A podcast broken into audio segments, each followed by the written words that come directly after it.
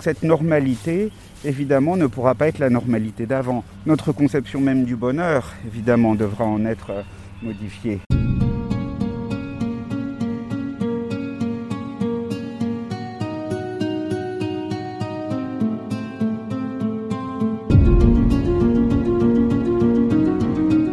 Un an déjà que le coronavirus a bousculé nos vies et continue de les impacter durablement. Alors pour nous aider, si on philosophait Je suis Laurent Gaudens, journaliste à la Nouvelle République et Centre Presse. Avec ce podcast Dans l'œil du coronavirus, je vais vous raconter au jour le jour la vie au temps de la pandémie et l'impact qu'elle a sur notre quotidien, entre Poitiers, mon lieu de travail, et Châtellerault, mon domicile.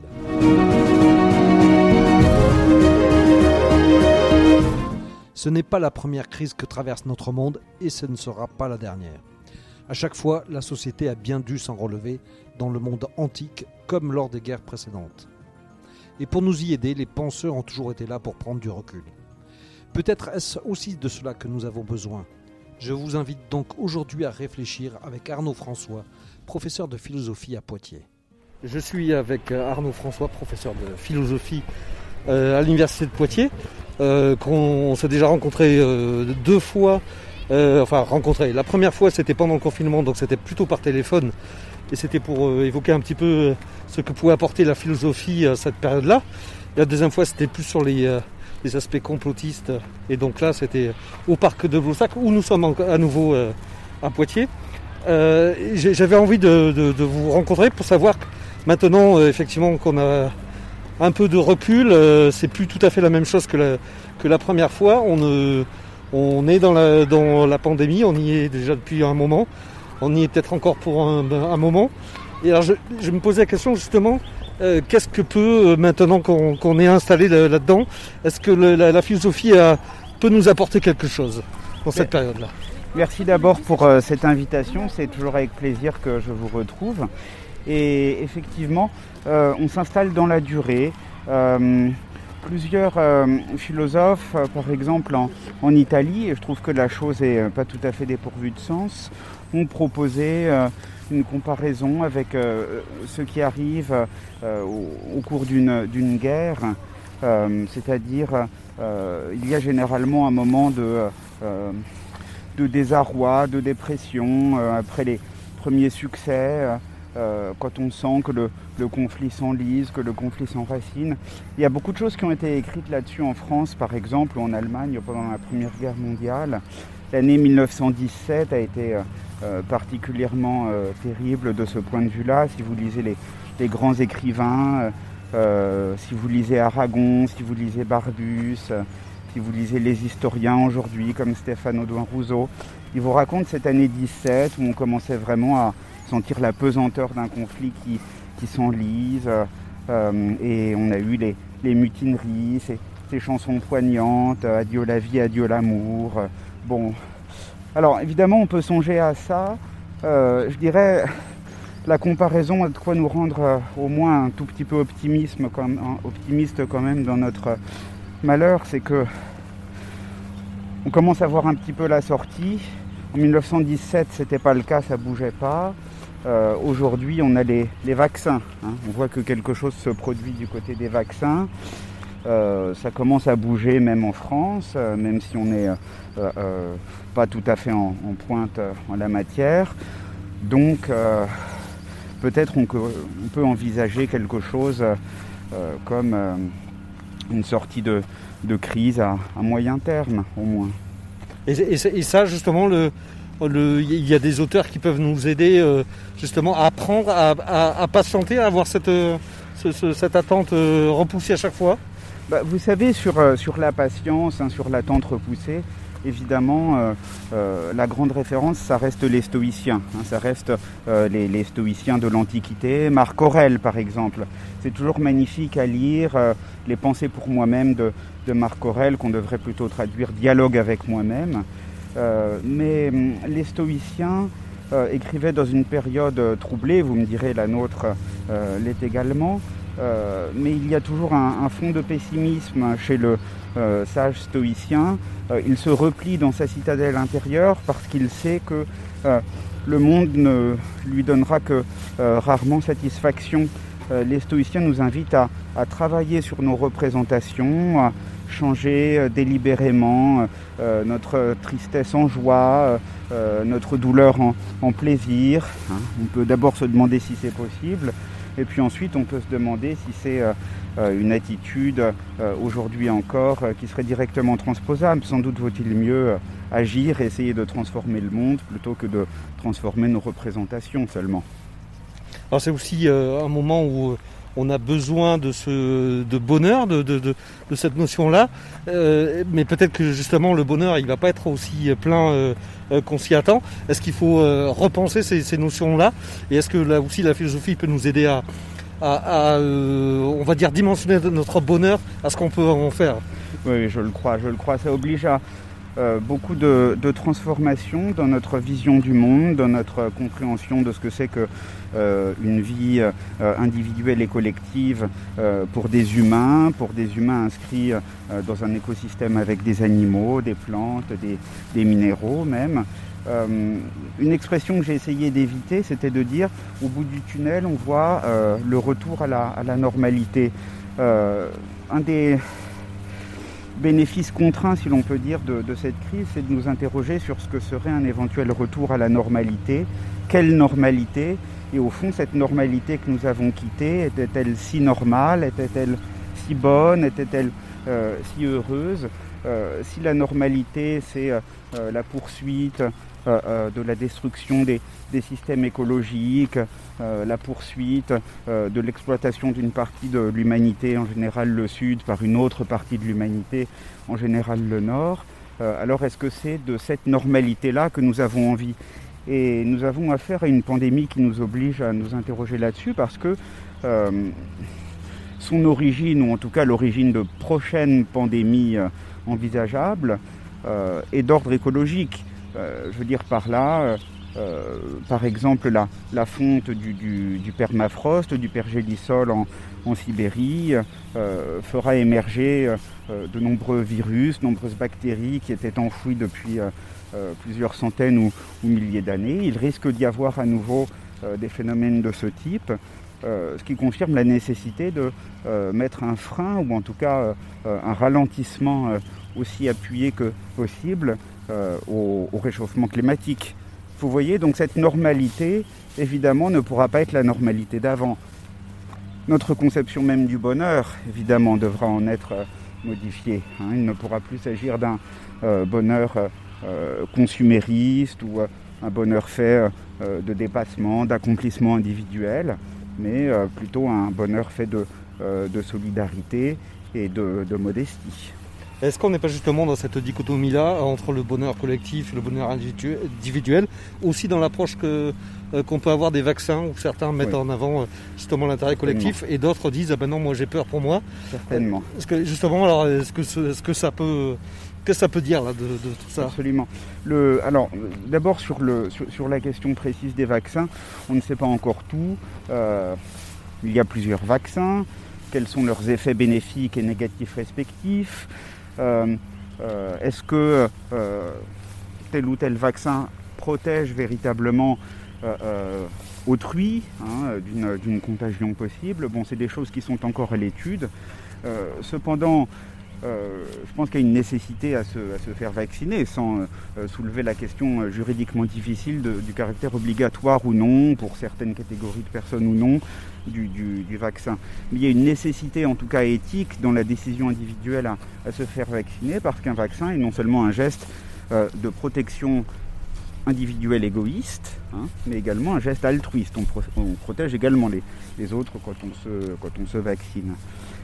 Mais l'enjeu, euh, euh, je crois, euh, à l'échelle globale, le plus important du, vaccin, moi ce qui me frappe, c'est le pouvoir exorbitant, on parlait des, GAFAM la dernière fois, le pouvoir exorbitant non plus du big data mais du big pharma maintenant. Hein, les grandes firmes vaccinales qui peuvent décider du prix de mise en vente d'un vaccin. Et par conséquent organiser la privation de toute une partie de l'humanité, encore une fois le Sud principalement, de l'accès à ce vaccin pourtant si essentiel. Et c'est d'ailleurs contre-productif même pour, le Nord ou pour les Nords, puisque aussi longtemps que la pandémie se poursuivra dans une partie du monde, aucune partie de celui-ci ne sera protégée de façon définitive. Et c'est peut-être une chance euh, quelque part là, de, se dire il faut vraiment penser euh, mondialement exactement, Exactement, exactement. Un des grands euh, slogans de la pensée écologique, hein, vous le savez, c'est Think Global, Act Local. Hein. Pensez globalement, pensez à l'échelle du monde et puis agissez autour de vous dans, dans votre quotidien effectivement. Et je crois qu'il y a un deuxième point sur lequel une réflexion pour euh, l'avenir, euh, pour notre conception de la vie et du bonheur est engagée. Euh, c'est la, la, conception de la dette. une deuxième ligne de réflexion qui apparaît, c'est celle-là. on s'endette, on s'endette probablement pour, pour des générations. De grands économistes remettent en question la nécessité pour un, un déficit d'être euh, comblé. Euh, il y avait à midi aujourd'hui sur France Culture une très célèbre économiste américaine de l'Université d'État de New York qui s'appelle Nathalie Kelton, dont on vient de traduire en français euh, le livre Le mythe du déficit au lien qui libère. Effectivement, hein, aujourd'hui, on est obligé de se poser ce type de questions. si tout le monde s'endette, alors il y a bien euh, euh, quelqu'un auprès de qui on s'endette. Mais si tout le monde s'endette, alors plus personne n'est endetté, vous comprenez. Donc effectivement, euh, est-ce qu'une dette nécessairement demande à être remboursée? Ce n'est peut-être pas sûr. Il y a des, priorités qui sont prévalentes aujourd'hui. Vous parliez de la Première Guerre mondiale et de, voilà, des ravages que ça avait été. Est-ce qu'il y a eu des philosophes justement dans l'histoire qui ont eu à penser cet après une crise? Je pense aussi à la Deuxième Guerre mondiale, peut-être avec euh, Sartre ou Camus, je ne sais pas. Exactement. Euh, la différence entre la Première et la Deuxième Guerre mondiale, c'est que euh, la Première Guerre mondiale faisait espérer un retour à la normalité et on a souhaité la normalité d'avant, hein, de la belle époque, fantasmée, mythifiée. La Deuxième Guerre mondiale, en revanche, ça a été l'émergence d'un monde, hein, d'un monde en très grande partie nouveau, pourrait montrer des, constances, mais il y a eu euh, en tout cas des, bouleversements très profonds, création des, Nations Unies, euh, le, Conseil national de la résistance en France qui a complètement transformé euh, la façon de concevoir la solidarité sociale au sein de, la société française encore jusqu'à aujourd'hui. Et bien entendu, ça a donné lieu euh, à des au sein même de la guerre. C'est les, combattants même, c'est les, résistants même, dès 42, dès 43, quand on voyait effectivement que euh, le vent commençait à tourner dans la bonne direction, hein, qui ont euh, projeté, posé intellectuellement les bases des sociétés de l'avenir.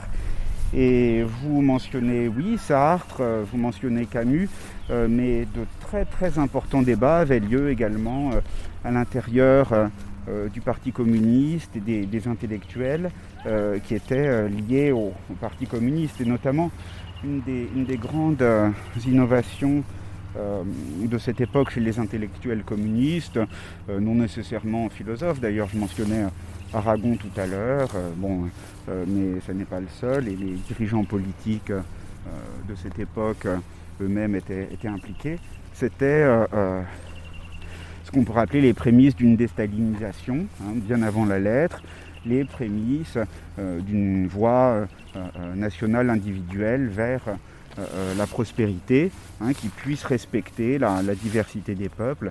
Et ça, c'est quelque chose qui est apparu euh, euh, euh, en plein jour, juste après la guerre, et dans des, dans des débats qui ont mêlé des gens très oubliés aujourd'hui, mais par exemple, je donne deux noms, Henri Lefebvre et Roger Garaudy. Voilà deux philosophes qui ont pensé ce que c'est que de constituer un monde nouveau sur les ruines de l'ancien. Et qui peut nous apprendre quoi pour construire le, celui qu'on devra avoir après? Qui peuvent nous apprendre à, repenser, qui peuvent nous apprendre à mettre en cause les, les euh, projection rétrospective, hein, c'est-à-dire euh, euh, mettre en cause ce, mirage dont ont été victimes les, Français des années 1920. Nous allons revenir en arrière. la guerre n'était qu'une parenthèse. non, hein, cet en arrière auquel ils rêvaient n'avait en réalité jamais existé. la belle époque n'avait jamais été aussi belle que le pensaient les, les gens des années 1920. Et donc pour nous, je crois que cette, euh, cette nécessité-là qui est impérieuse, c'est euh, de ne pas souhaiter un retour à une normalité qui au fond euh, n'était pas si belle que cela et qui nous a conduit à la crise dont nous peinons à sortir encore aujourd'hui. Pour vous, il, faut, il, ne faut pas croire, hein, il ne faut pas espérer un retour à la normalité d'avant Il est toujours très important de chercher à discerner les continuités désirables et les ruptures indispensables. Voilà. Et il ne faut jamais, euh, euh, comme on dit, euh, avoir une guerre de retard. Il ne faut jamais ni trop chercher à, rompre avec l'ancien, ni trop refuser de proposer des idées radicalement neuves pour voir l'impact qu'elles peuvent avoir en euh, euh, euh, prospérant parmi de nouvelles têtes. Alors on aura peut-être l'occasion de se revoir avant ça, parce que là, effectivement, on n'est pas sorti de l'auberge, si je puis dire, mais est-ce que le, ça sera quoi les raisons d'espérer?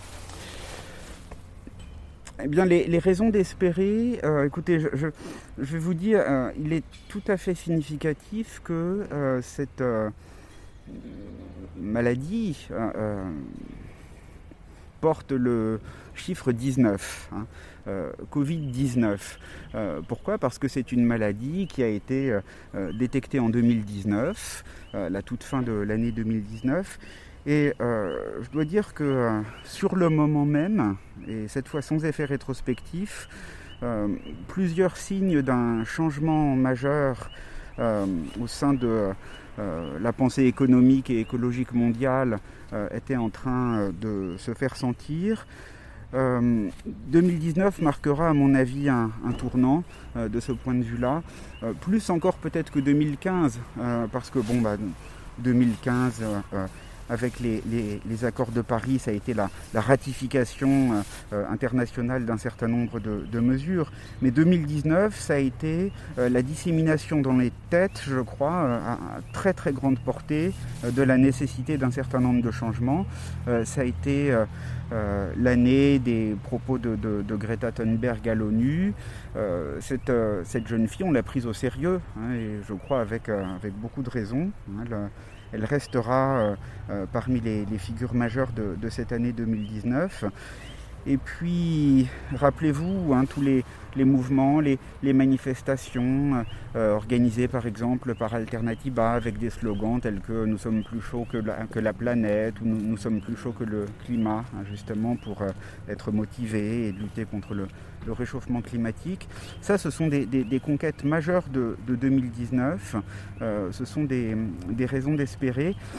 Yves Cochet écrivait, vous savez, le, penseur écologique, euh, qui a été un politique euh, en son temps, écrivait en, 2003 avec Agnès Sinaï. Écrivait On n'a jamais vu quelqu'un euh, manifester pour la préservation des équilibres climatiques, euh, pour le sauvetage euh, de la biodiversité. Bon, en 2003, il écrivait ça. Et eh bien 16 ans après, nous, on peut dire ça, on l'a vu.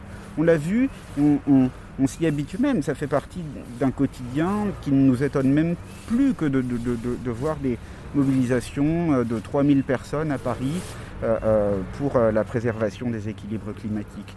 Donc ça, c'est, je crois, une, véritable raison d'espérer. Voilà. Il n'y en a, qu'une. Elle est placée au cœur de, nos problématiques. Hein. le travail, la santé, la politique, la géopolitique, à chaque fois, on pourrait, on pourrait développer. Euh, je crois que euh, la question écologique est, vraiment au cœur de, toutes les difficultés que, nous rencontrons. Et, lié à la, à la pandémie aussi. Et à la pandémie. Et lié à la pandémie.